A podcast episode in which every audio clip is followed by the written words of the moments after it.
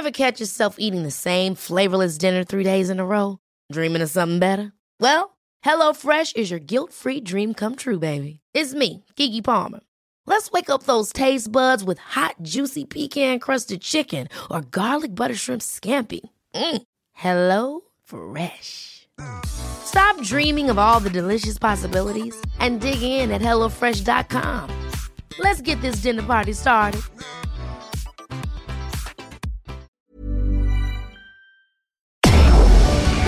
Tarde a tarde, lo que necesitas saber de forma ligera, con un tono accesible.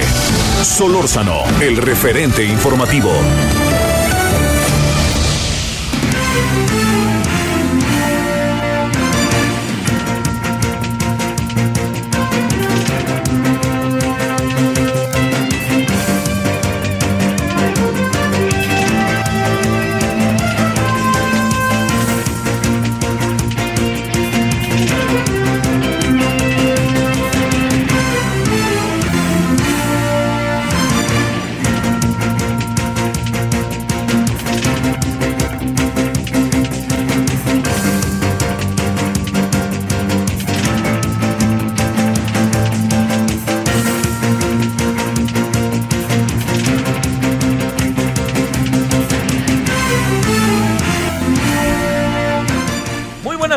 Aquí andamos 17 con 1 en la hora del centro, día 23 de marzo del 2022 del 2022. Gracias que nos acompaña en nombre de todas y todos quienes hacen posible la emisión, su servidor Javier Solórzano le desea buena tarde, soleada aquí en la capital y estamos en el 98.5 de FM Heraldo Radio. Bueno, pues este ahora sí que muchos asuntos, ¿eh? Seguimos en esa misma dinámica.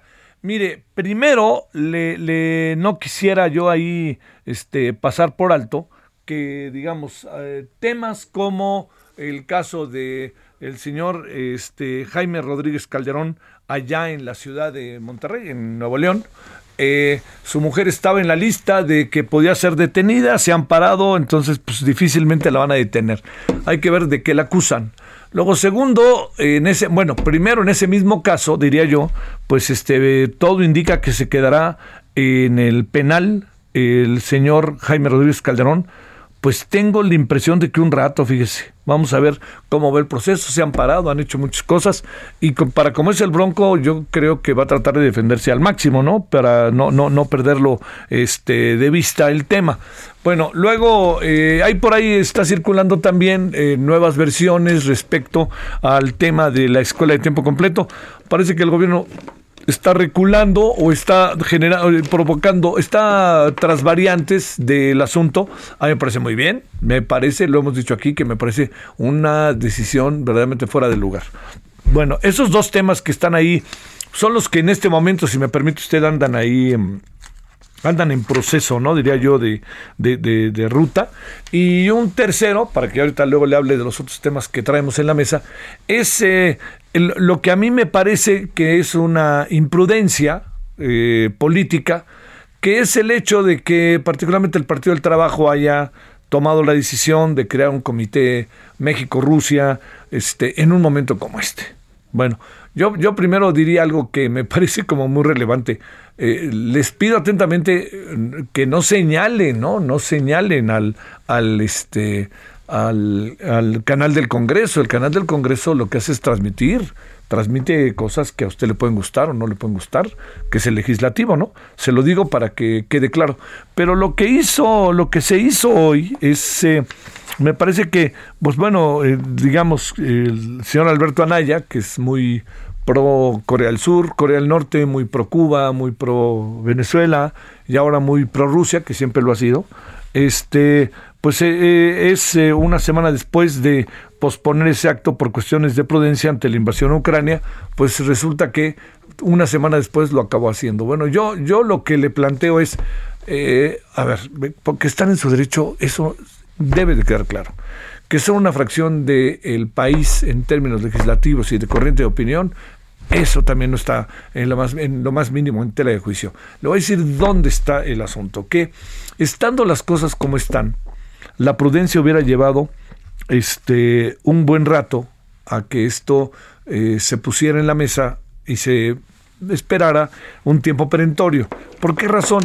Porque está muy confuso todo lo que está pasando y porque es evidente que el gobierno, del cual es aliado el Partido del Trabajo, pues ha dejado una posición muy clara por lo menos eh, en lo general, en lo particular no, ¿eh? pero en lo general sí, ¿no? Ah, está buscando eh, un comité de este, Francia-México que pudiera buscar la, la, la, paz en la zona, la no intervención, que esto es contrario a lo que está haciendo Rusia, ¿no? Rusia misma hoy, desde Moscú, arremetió contra Francia y México por este, de la ONU, perdón, este, se, se, aventó con todo contra México por eso, ¿no? Entonces, yo le diría, este, ahora sí que qué necesidad, ¿no? Qué necesidad espérense tantito. Yo no digo que no lo hagan, pero espérense tantito. Este es un momento que lo único que se hace es mandar señales muy confusas desde México, muy confusas, porque nadie pierde de vista que el Partido del Trabajo, que tiene alianzas de toda, desde su existencia, allá cuando Raúl Salinas de Gortari y otros ayudaron a la creación de este partido en Nuevo León, lo único que sí le digo es que este partido pues es aliado del gobierno que encabeza el presidente López Obrador. Y por ahí había uno que otro de Morena también en el, en el, en el, este, en el acto de hoy, el legislativo, ¿no? Bueno, esto, esto se lo cuento porque le, damos otra miradita también a otro asunto que pasó hoy. El embajador de Nicaragua en la, eh, en la Organización de Estados Americanos, en la OEA, es, es, un, era es un periodista que militó al máximo, al máximo se lo digo, eh, en favor de del gobierno de Daniel Ortega. Y al hacer todo eso, lo que hizo fue este, estar abiertamente en su favor y Daniel Ortega lo que hizo fue en agradecimiento, o como usted la quiera ver, colocarlo como su representante, el representante de Nicaragua ante él, este, ante la Organización de Estados Americanos. Lo que pasó a partir de ahora tiene muchas vueltas, porque resulta que ni más ni menos que ha resultado que este embajador acaba de, denunciar que en su país hay una dictadura y pues, seguramente dejará de ser el embajador, si no es que ya lo dejó de ser, y que dice que no existe la libertad de expresión, ni partidos independientes, ni elecciones creíbles.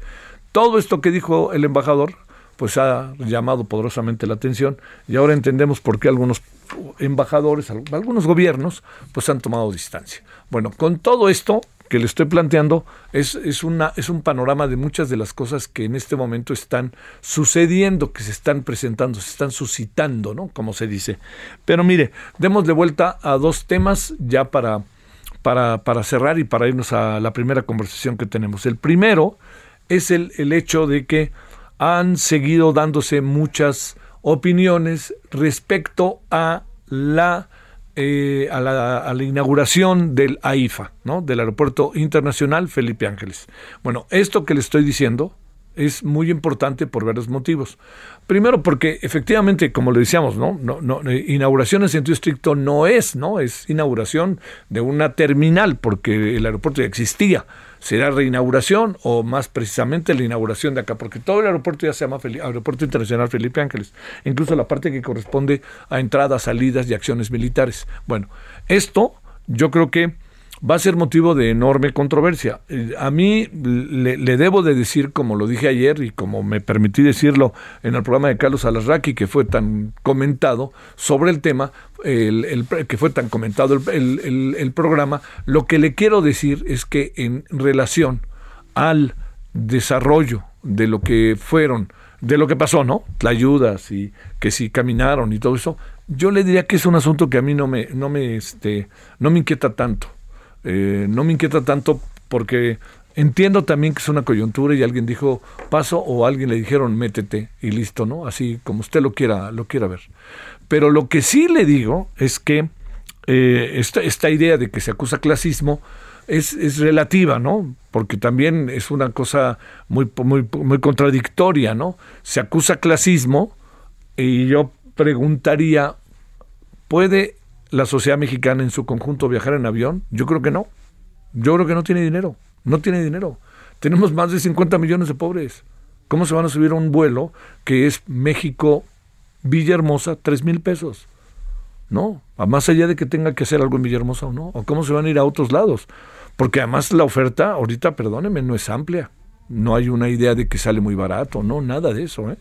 Entonces, dicho toda esta cuestión por delante, lo que le quiero decir es que el tema en relación directa con lo que está pasando con el nuevo, con el aeropuerto de Felipe Ángeles, centralmente para, en opinión de su servidor, sabe cuál es, es lo que tiene que ver con que si el aeropuerto está resolviendo nuestros problemas aeronáuticos o no, ese es el asunto. ¿no? Que ahorita las cosas no se han acabado, pues bueno, el presidente las inauguró como parte de hablar, ¿no? Pues un pasaje político, no nos hagamos tontos pero resuelve, ya, vamos a suponer que se hubiera inaugurado el lunes y que hubiera estado en perfectas condiciones, listo para tener nomás los, los, como dicen, los, los errores ocultos o esto que llaman en las construcciones y que aparece que una cosa, otra cosa. Pero a ver, tenían ya todo, o, si no lo tenían, pues apúrense a tenerlo, incluso para las personas que están en silla de ruedas, etcétera.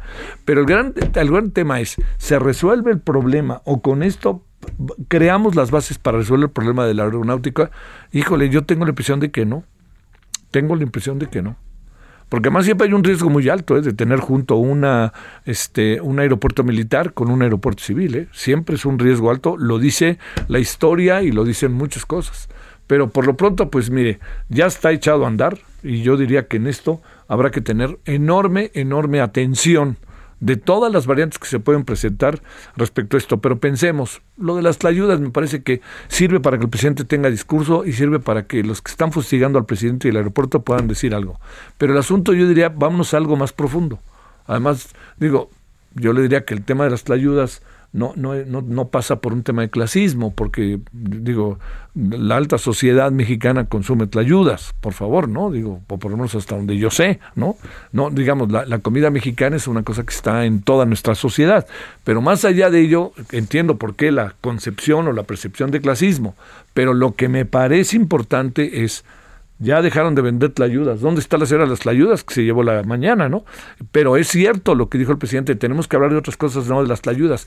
Hablemos de las otras cosas. Si las otras cosas es, ¿resuelve el problema o no resuelve el problema? Ese es el, ese es el asunto. Bueno, yo con todo esto ahí lo pongo. Más adelante vamos a hablar de otro tema, pero ese tema lo vamos a hablar con uno de nuestros invitados, que sigue siendo el tema de la veda respecto a la a la revocación de mandato, yo sigo pensando, salvo su mejor opinión, ¿no? Pero sigo pensando que se está provocando demasiado, ¿no? O sea, ya está caminando, ya tenemos la lista del padrón, ya hablamos de cuántas casillas, se les está pidiendo que tengan una veda porque lo establece la ley. Así piensa Lorenzo Córdoba, a lo mejor Lorenzo Córdoba ni piensa así, dice que todo el mundo haga este, lo que quiera y que haga publicidad, propaganda y lo que quiera, pero la ley dice otra cosa quieren cambiar la ley, pues que acabe la consulta y lo primero que hagan es venga de ahí, ¿no? Pero las reglas son esas. Entonces, señora Claudia Sheinbaum, yo entiendo muy bien que usted diga, bueno, ahí está, y ahí me voy a demandar y me voy a oponer. Está hablando por el presidente, no creo que está hablando por ella, este, en este caso. Y en los otros casos de Morena, que los vamos a demandar y juicio político, pues enójense, a ver, ¿está haciendo bien su tarea el INE conforme a la ley, sí o no? Si lo está haciendo mal, ahí demándenlos ahí denúncienlos. Pero si la está haciendo bien, ni hablar, hay que tragársela. Hay que tragársela, porque las reglas ahí están y las reglas no fueron hechas por el INE, porque el INE no hace reglas, no legisla. Entonces yo, bueno, vuelvo a poner el tema en la mesa con enorme atención y yo le diría, por favor, no perdamos de vista, por ningún motivo, este, que está muy ruidosa ¿no? Si lo que quieren es eso, que esté ruidosa, pues adelante, que esté ruidosa, ¿no? Porque así llama la atención. Pero está muy ruidosa. Y yo no sé qué vaya a pasar, no sé si vaya a tener una alta participación, no tengo la menor duda que va a ganar López Obrador, pero lo que sí le digo es, no le vayan a echar la culpa al INE de lo que no han hecho, ¿no? Y también pues este como alguien me dijo, usted no está a favor de la de la revocación de mandato, pues es que no es que esté a favor o en contra, yo creo que el asunto está más allá de ello, ¿no? O sea, por Dios, de lo que estamos hablando es, a ver, ¿para qué hacemos una revocación sobre un asunto así en donde ya sabemos el resultado? Ya lo sabemos. O sea, quieren llegar al 40%, ¿no? Que eso es lo que hace la lo hace vinculante. A ver, que lo haga vinculante o no haga vinculante, ¿usted cree que cambien las cosas? No lo van a cambiar. Vamos a suponer que queda vinculante, pues va a seguir siendo el presidente y punto. Vamos a ser que no es vinculante, va a seguir siendo el presidente y punto. Por eso yo digo, el que sigue, este, que siga López Obrador, pues que siga, ¿a dónde? Pues si nadie le ha dicho que se vaya. ¿No? Ese es el asunto otro, pero ya, eso discutámoslo y sigamos discutiendo. Yo hablo ahorita en este momento en particular de las reglas. Las reglas están claramente establecidas y claramente definidas, y definidas, entre otros, por quien está impugnando las reglas hoy. Así que ayúdenme a entender, ¿no? Bueno, aquí andamos hoy, y un asunto más, este, que empieza a inquietar, tiene que ver con el fútbol. Hay una corriente de opinión que va creciendo en las redes que pide que como forma de protesta mañana en el estadio, en el partido Estados Unidos-México, a sufrir, a sufrir, si yo apostara dinero, apostaría al empate o a Estados Unidos. Mañana, ¿eh? Ojalá me equivoque, me encantaría estar equivocado. Si yo digo que apuesto a mi corazón, apuesto por México, sin lugar a dudas. Pero bueno, mañana va a estar el asunto ahí, ¿no? Bueno, yo lo, yo lo que me pregunto es, ¿qué necesidad hay de que corra en las redes la idea de gritar, eh, puto, qué necesidad, sabiendo cómo están las cosas. Quienes han, se han responsabilizado de todo esto, dicen que lo están haciendo como una forma de protesta, de protesta contra la federación, contra los directivos, y pensando un poco las decisiones de, de, desaparecer a las, este, a las barras. Bueno, está bien, están en su derecho, pero yo planteo, y si nos multan y si nos quitan el mundial, ¿eso quieren? Pues eso quieren y se su apuesta, ¿no? Pero no creo que sea la apuesta de la mayoría. Entonces, eh, yo sé que México va a ir al Mundial y sé que México va a quedar en el lugar 13, 14, 10, por ahí, ¿no? Si nos va bien. A lo mejor ahora pueden pasar muchas cosas. Pero yo lo que me pregunto es, ¿qué hacemos? ¿Qué hacemos si nos quitan todo eso y un negocio tan bollante? Lo que me pregunto, ¿esa, esa es? ¿O por qué no protestan de otra manera? ¿Cuál? No sé, pues ustedes son los que protestan. Así de fácil. Yo, a mí se me ocurren cosas, pero, pero no soy yo quien. ¿No? Bueno, vámonos a las 17 con 16 en la hora del centro. Solórzano, el referente informativo.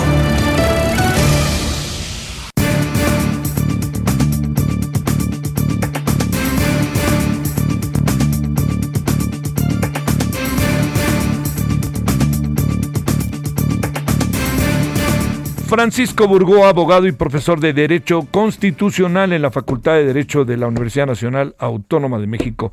Abogado Francisco, ¿cómo has estado? Muy buenas tardes. Qué gusto saludarte, Javier. Muy buenas tardes para ti y para tu audiencia. Gracias. Oye, bueno, son, son varios temas, pero el primero para el que te convocamos directamente es este. Los jueces se niegan a liberar acusados de ultrajes en Veracruz. Podrían pasar seis meses y hasta donde yo entiendo, se están pasando por el arco del triunfo la decisión de la Corte en el estado de Veracruz y el gobernador hace lo que dirían en mi cuadra, le viene en gana por no decir otra cosa. ¿Está el gobernador en lo correcto? ¿Alguien está violando la ley? ¿Están pasando por alto la Corte? ¿Cuáles son los términos legales de lo que está sucediendo? De todos aquellos que lanzaron críticas fuertes al gobierno y que los metieron a la cárcel por ello. Pues mira, número uno, si nosotros revisamos ahorita el Código Penal del Estado de Veracruz, ya por fin el Congreso del Estado incorporó la, un párrafo en donde queda claro que ya está declarado inválido por sentencia de la Suprema Corte este delito de ultrajes a la autoridad si había dudas de parte del Congreso de que era o no era inválido porque todavía no había sido notificado o no, ya no hay dudas, ya está perfectamente notificado el Congreso y por lo tanto ya tiene esta inscripción. Ahora, aquí el tema es qué está pasando, número uno, con la Fiscalía General de Justicia del Estado de Veracruz, porque ellos tendrían la obligación de empezar a desistirse de todas las acciones que han emprendido en contra de las más de mil personas que hasta la fecha en este año que ya lleva en vigor este delito de ultraje a la autoridad ya debiesen de haber sido digo número dos eh, presentando la fiscalía este desistimiento para que se sobresean esos asuntos es decir para que quede sin materia para que inmediatamente los jueces pudieran ya determinar de forma automática eh, que deben de obtener su libertad esas personas. Ahora, ¿qué es lo que ha pasado? A principios de este mes, una persona presentó un amparo y considerando que ya había sido declarado inválido por la Corte este delito, un juez ya lo eh, ordenó su inmediata liberación. Entonces ya tenemos a una persona, pero estamos hablando de son más de mil las que se encuentran privadas de su libertad. Entonces, por eso esta expresión que comentas, Javier, de que qué pasa si están pasando por el arco del triunfo o no los jueces, pues indudablemente sí es una cuestión de que se tiene que exigir, porque ya no está eh, en ninguna duda que este delito ya fue declarado inválido. Por lo tanto, los jueces y empezando por la fiscalía deben de estar generando las acciones que les corresponden para que todas estas personas ya puedan obtener su libertad de forma inmediata. Oye, abogado Francisco, eh, pero entonces en sentido estricto, eh, la resolución de la Corte, mm, pregunto, ¿no cuenta? Eh, digamos, algo podría ser la Corte, porque la Corte supongo que determina, define, sentencia, pero también hace un seguimiento de lo que ha decidido, ¿no? ¿O no?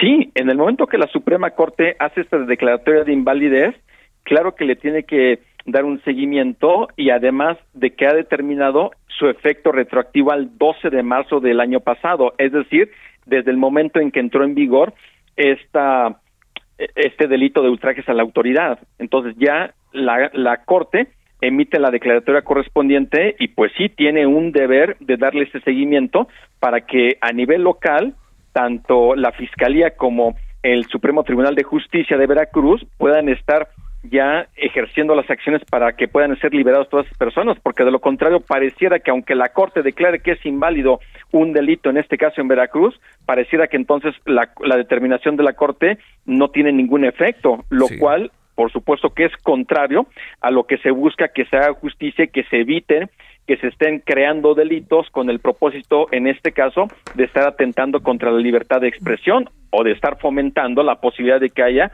un abuso de autoridad, que eso es lo que en la práctica realmente ocurrió en Veracruz. Wow, wow, Francisco. Eh, este, digamos, eh, uno, uno piensa, interpreta, ¿no? Porque no, no tengo elementos para decirlo, que el gobernador le está pidiendo a los jueces que no los liberen. Me da la impresión de que hay ahí una situación discrecional, sobre todo por cómo defendió con tanta vehemencia el gobernador este caso, estos casos, pues.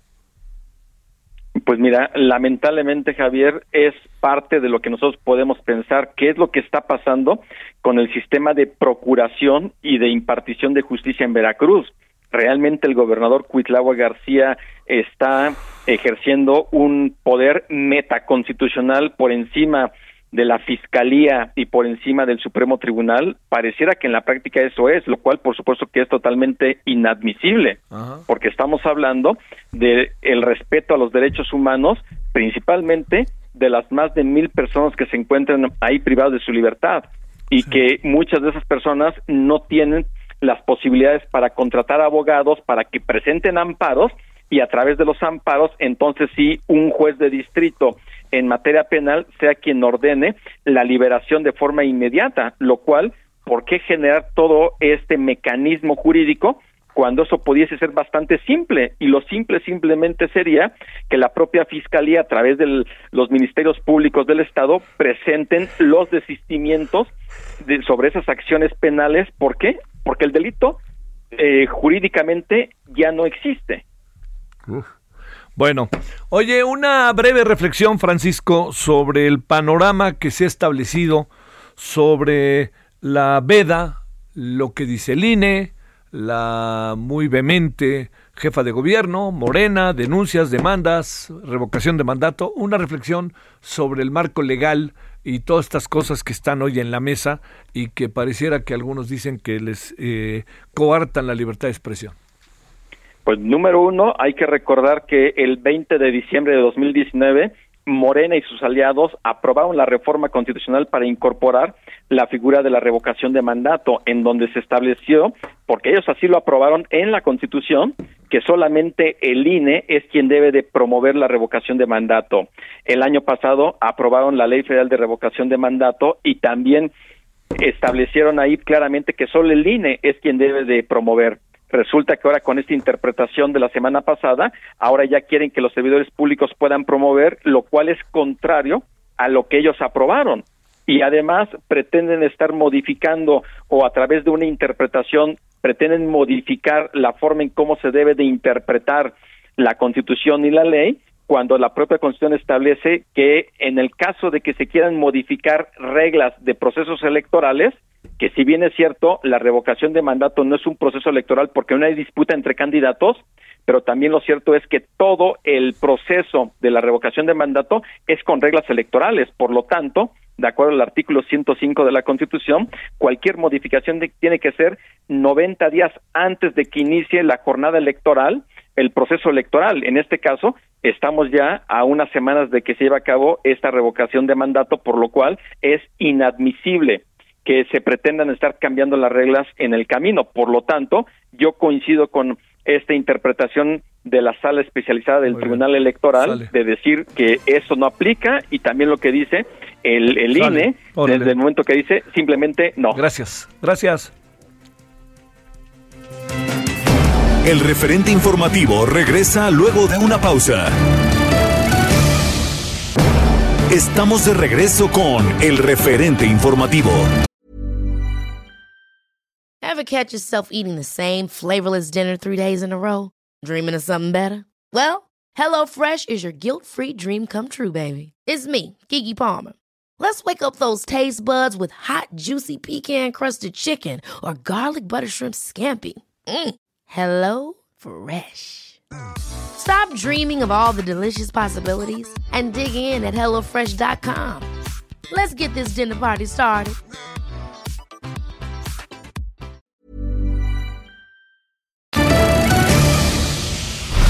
En el referente informativo le presentamos información relevante. Diputados mexicanos llaman a embajador de Rusia al diálogo para establecer la paz en Ucrania. Transporte de carga no transitará fuera de su horario en Guadalajara. En la Ciudad de México convertirán oficinas en viviendas en avenidas principales. Angélica Moya denunciará penalmente a sus antecesores en Aucalpan. Fuego arrasa con 100 hectáreas en la biosfera de El Cielo en Tamaulipas. Piden sacar a El Bronco de la cárcel para realizarle estudios médicos. Pese a problemas con el agua, consumo se dispara en Nuevo León. Brote de la variante Omicron eleva las muertes en Corea del Sur. La farmacéutica moderna pedirá aprobación para vacunar contra COVID a niños menores de 5 años.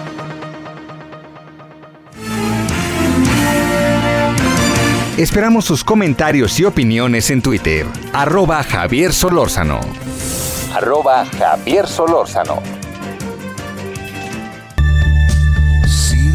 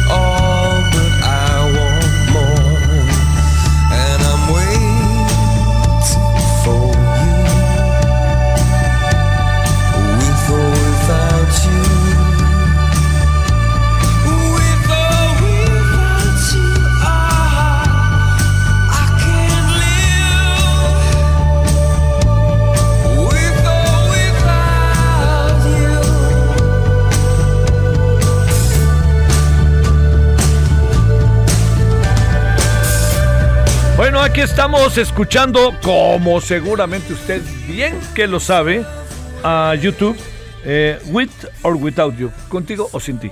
Bueno, es eh, ¿por qué hablamos de esta banda de Dublín, Irlanda? Porque se da a conocer que en la plataforma Netflix prepara, está ya trabajando una serie inspirada en esta agrupación. Es que las series sobre personajes, grupos se han puesto a la orden del día. ¿eh? Ya vio el lío que hay con lo de Vicente Fernández, ¿no? No, no lo alcanzo a entender muy bien, pero hay un lío ya mayúsculo. Ahora sí que la bronca está cantada, como dicen, ¿no? Y Televisa pues este apeló y parece que Televisa va a lograr sacar la serie, pero hay también otra serie, aparece hasta Olga Warner. Bueno, es un relajo. Y es que los personajes, a ver, versión libre sobre tal personaje. ¿Y qué hace uno? Ya veo con José José, pasó lo mismo, ¿no? Y hay un lío por Michael Jackson, que para qué quiere, también allá en Estados Unidos, ¿no? Derechos, dinero. Dinero. A mí me digan lo que me digan es, with money dance the dog. Tal cual, ¿no? Y habrá quien sí sea muy escrupuloso y diga, no, yo no quiero que mi familia pase por esto, o que mi, mi papá, mi esposa, mi hijo, lo que fuera, ¿no? Pero bueno, ahí estamos ya con este, con que yo supongo que si dijo Netflix ya la vamos a echar a andar es porque Netflix ya pagó lo que tenía que pagar, se volvieron locos los de YouTube y pues este podrán pagar la lavandería, como dicen por ahí. Este, bueno, YouTube, with or without you. Vámonos a las 17.34 en hora del centro.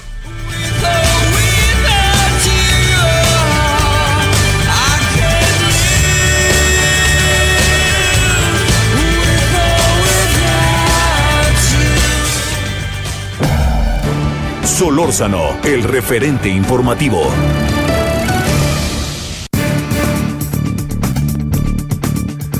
Bueno, le queremos agradecer, como siempre lo hacemos cada vez que tenemos oportunidad de conversar con él, Ernesto López Portillo, coordinador del programa de seguridad ciudadana de la Universidad Iberoamericana. Él fundó y dirigió durante algún tiempo el Instituto para la Seguridad y la Democracia, el INCIDE. Querido Ernesto, ¿cómo has estado? Buenas tardes. Qué gusto, Javier, qué gusto saludarte a tus órdenes como siempre. Bueno, dice que el presidente que no había muchos militares, de no ser que estuviera el general Slim o el teniente Pedro Miguel. Este, ¿qué pasó ayer en donde la prevalencia es militar, no? Yo incluso me permití hoy hacer un artículo que se llama Los militares en primera fila. ¿Cómo poder interpretar todo esto en términos de gobernabilidad, en términos de muchas áreas de las cuales incluso tú has hecho referencia, Ernesto? Bueno, vamos a hacer un recuento histórico breve, rapidísimo. Sale, venga. Estábamos hablando de la militarización de la seguridad. Ya todo el mundo lo sabe. Se militarizó la seguridad de muchas maneras en el país. La militarización tiene que ver con muchas cosas. Primero, que los militares hagan funciones policiales. Pero segundo, que las instituciones civiles traten de utilizar cada vez más los códigos, la doctrina, los uniformes, las estrategias, la identidad similar a los militares. La militarización quiere decir un proceso que va desde los militares hacia, los civiles, pero también que va de los civiles hacia los militares. Entonces teníamos esa ruta clara, intensificada de Calderón para acá. En este sexenio las cosas llegaron a otra, a otra eh, estación, digamos. Ajá. Es el militarismo. Es un concepto trabajado en la teoría con mucha fuerza, en donde principalmente lo que se observa es que las instituciones civiles colocan a las instituciones militares por encima en términos de competencias, capacidades,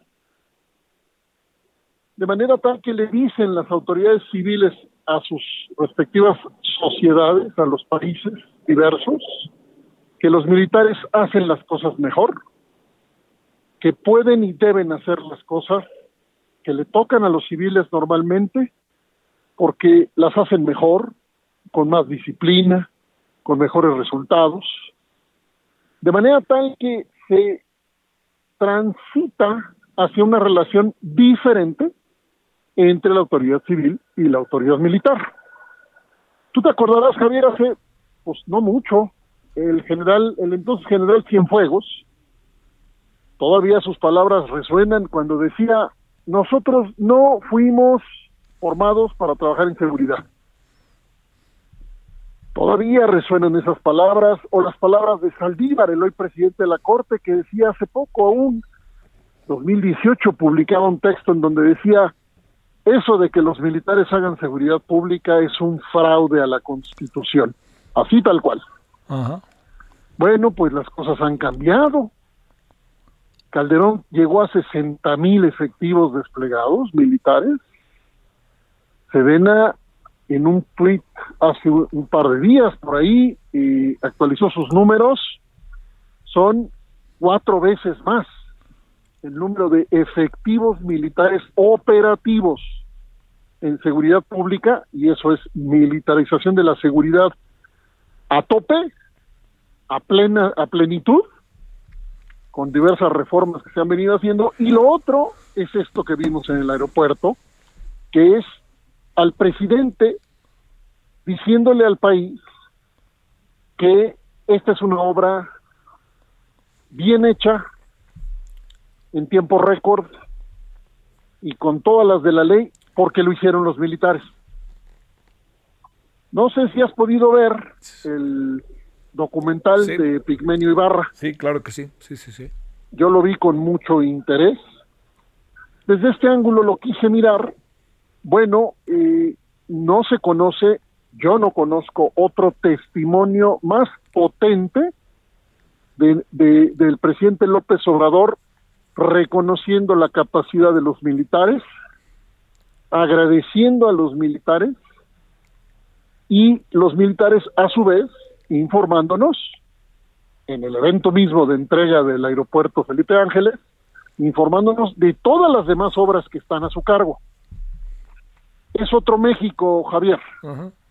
Era un México y ahora es otro. Mucha gente dice, ¿y cuál es el problema? Y lo preguntan con toda razón.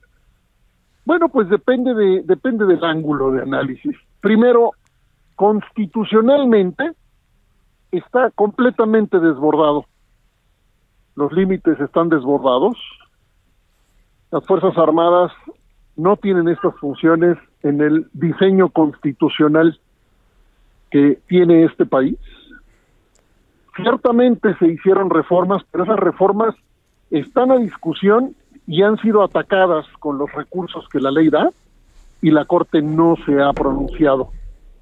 Después de que sí lo hizo con aquella ley de seguridad interior que cayó completa, ¿te acordarás? Y cayó completa por voto unánime de la Corte precisamente porque era, como dijo Saldívar, un fraude a la Constitución tenerlas en otras funciones. Bueno, la novedad, Javier, es que con base en la ley orgánica de la Secretaría de la Defensa Nacional, el hoy secretario está continuamente refiriendo que las funciones, las encomiendas que el presidente les da, como las mega obras, son funciones al servicio de la sociedad.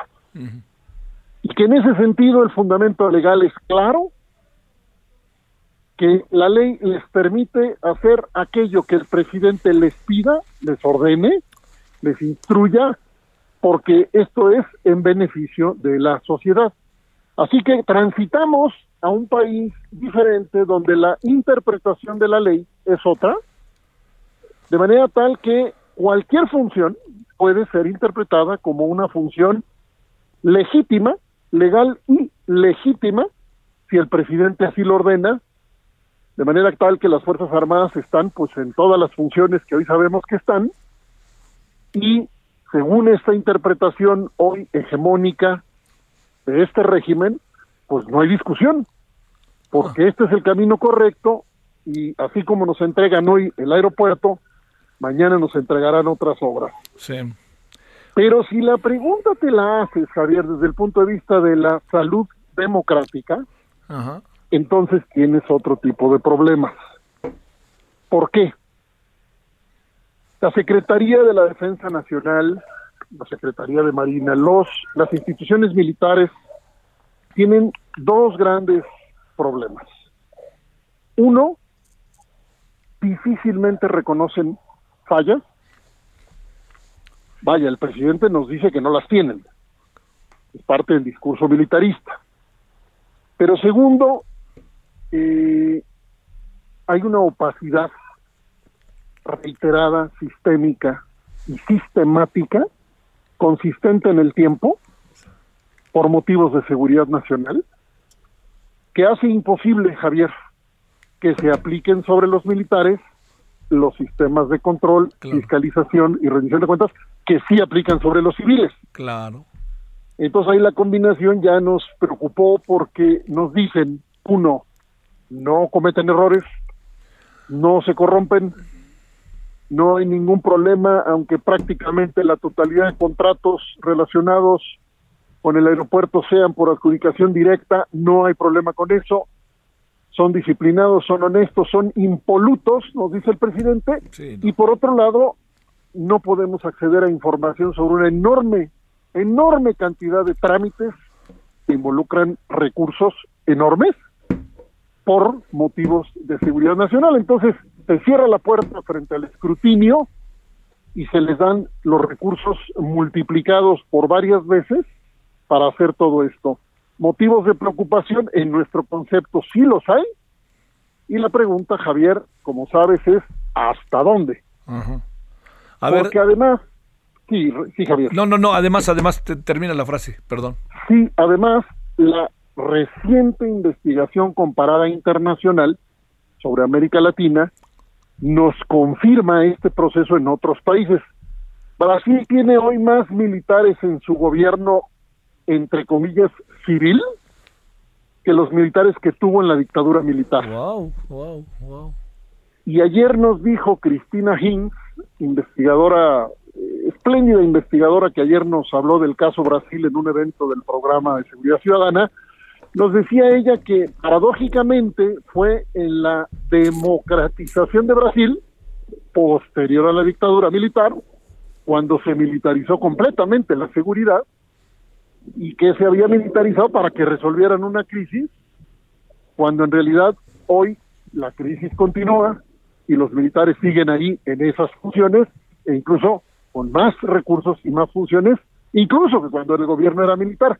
¿Qué quiere decir esto? Que América Latina tiene tendencias similares en donde los militares están tomando funciones que hacen depender de manera creciente la gobernabilidad de un país, la hacen depender de manera creciente de los militares que no son las autoridades electas por medio del voto, por medio del procedimiento democrático por excelencia, que son las elecciones libres, regulares, que permiten elegir no autoridades militares, sino autoridades civiles. Entonces, en síntesis, las autoridades civiles están entregándole la gobernabilidad para resolver los problemas en América Latina a las autoridades militares y México no es la excepción, Javier.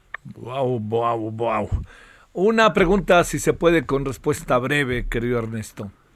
Sí, señor. ¿Hay cómo regresar antes de que concluya, antes del 30 de septiembre del 2024, a los militares como el presidente prometió en campaña, como candidato, como presidente electo a los cuarteles? Respuesta cortísima, no. Claro, pues sí. Respuesta un poco menos corta, no creo que sea la intención de nadie.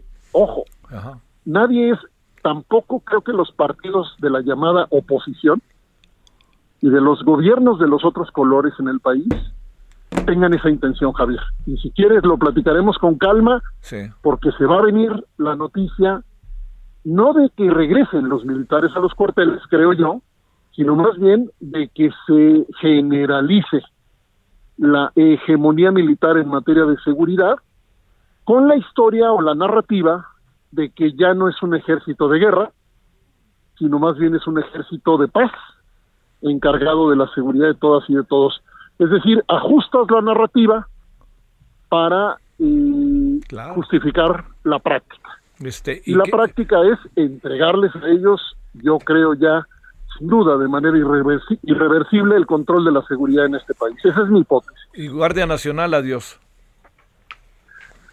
No lo sé si la etiqueta servirá para esto. Puede incluso servir, Javier, como una suerte de fuerza intermedia, que es ni son militares en estricto sentido, ni son policías en estricto sentido, y construyes una narrativa que permite que la sociedad los acepte porque parecen militares, son militares, pero al mismo tiempo se supone que tienen una manera de actuar y de funcionar distinta, cosa que todavía hoy está por verse.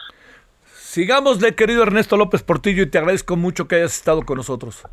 Como siempre, Javier, buenas tardes, gracias. ¿eh? Gracias, 1747 en la hora del centro. Ernesto López Portillo. Solórzano, el referente informativo.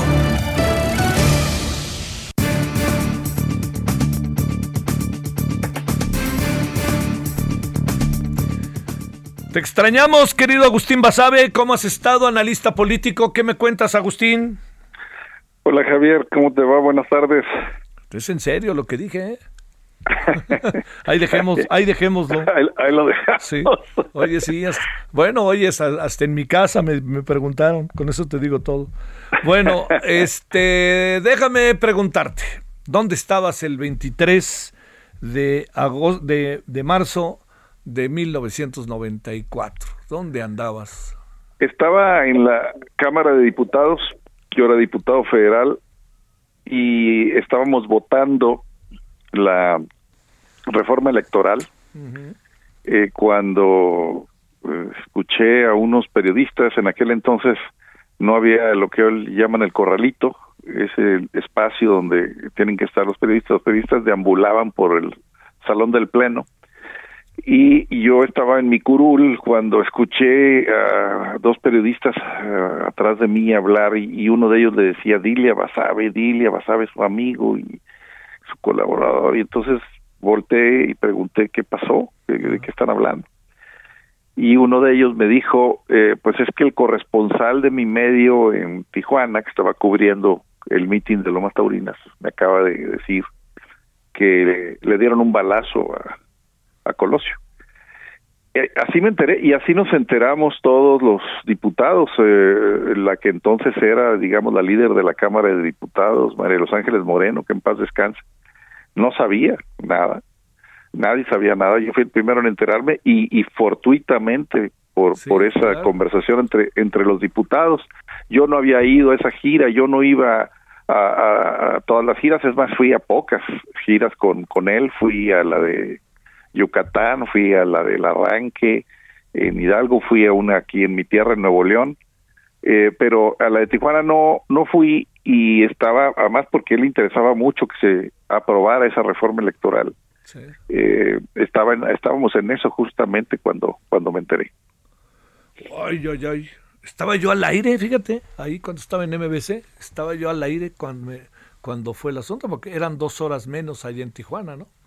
Sí, sí, ¿qué horas eran acá? Eran como las Desde y pues aquí eran las las Cinco, siete, ¿no? Las- siete y tantos, ¿no? Oye, Sí, sí, sí. este, eh, se han dicho muchas cosas, se han abierto muchos este, expedientes, archivos. Eh, ¿tú, ¿Tú qué lectura como inicial dabas del asunto?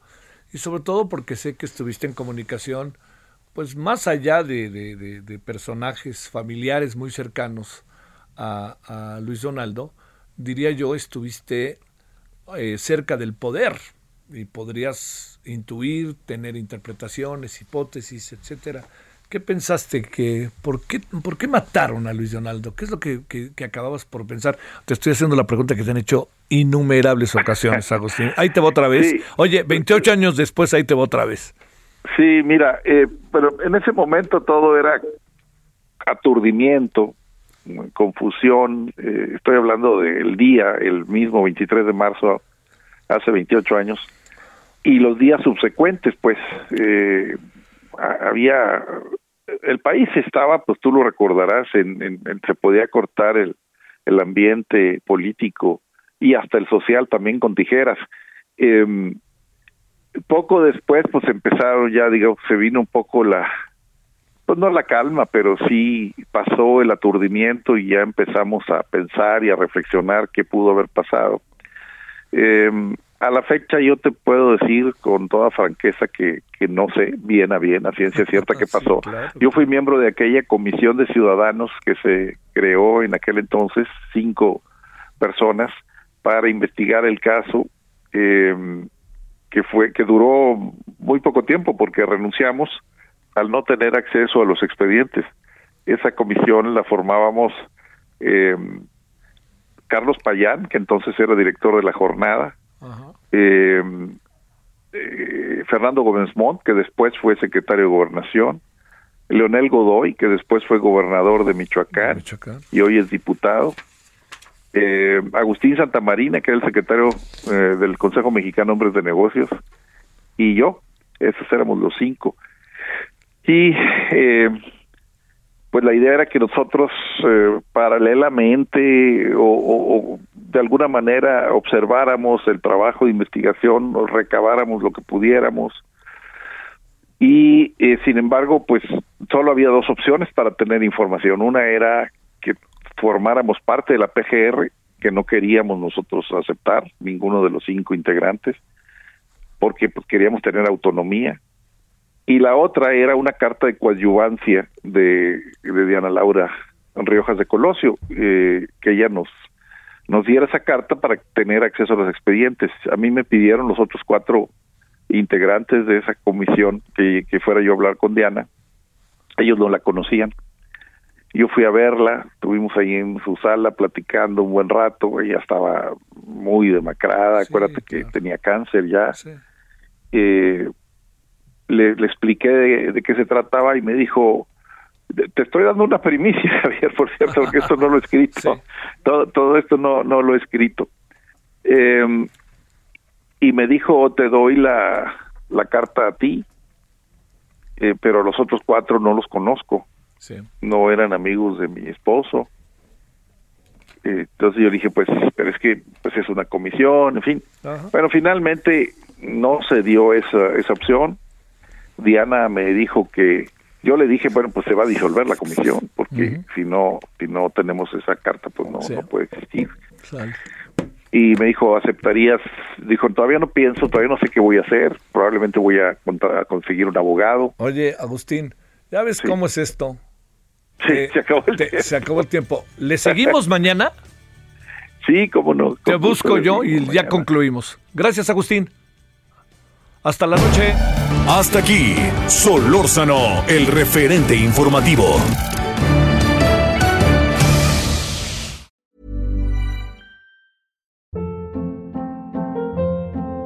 Hold up. What was that? Boring. No flavor. That was as bad as those leftovers you ate all week. Kiki Palmer here, and it's time to say hello to something fresh and guilt-free. Hello Fresh. Jazz up dinner with pecan-crusted chicken or garlic butter shrimp scampi. Now that's music to my mouth. Hello Fresh. Let's get this dinner party started. Discover all the delicious possibilities at hellofresh.com.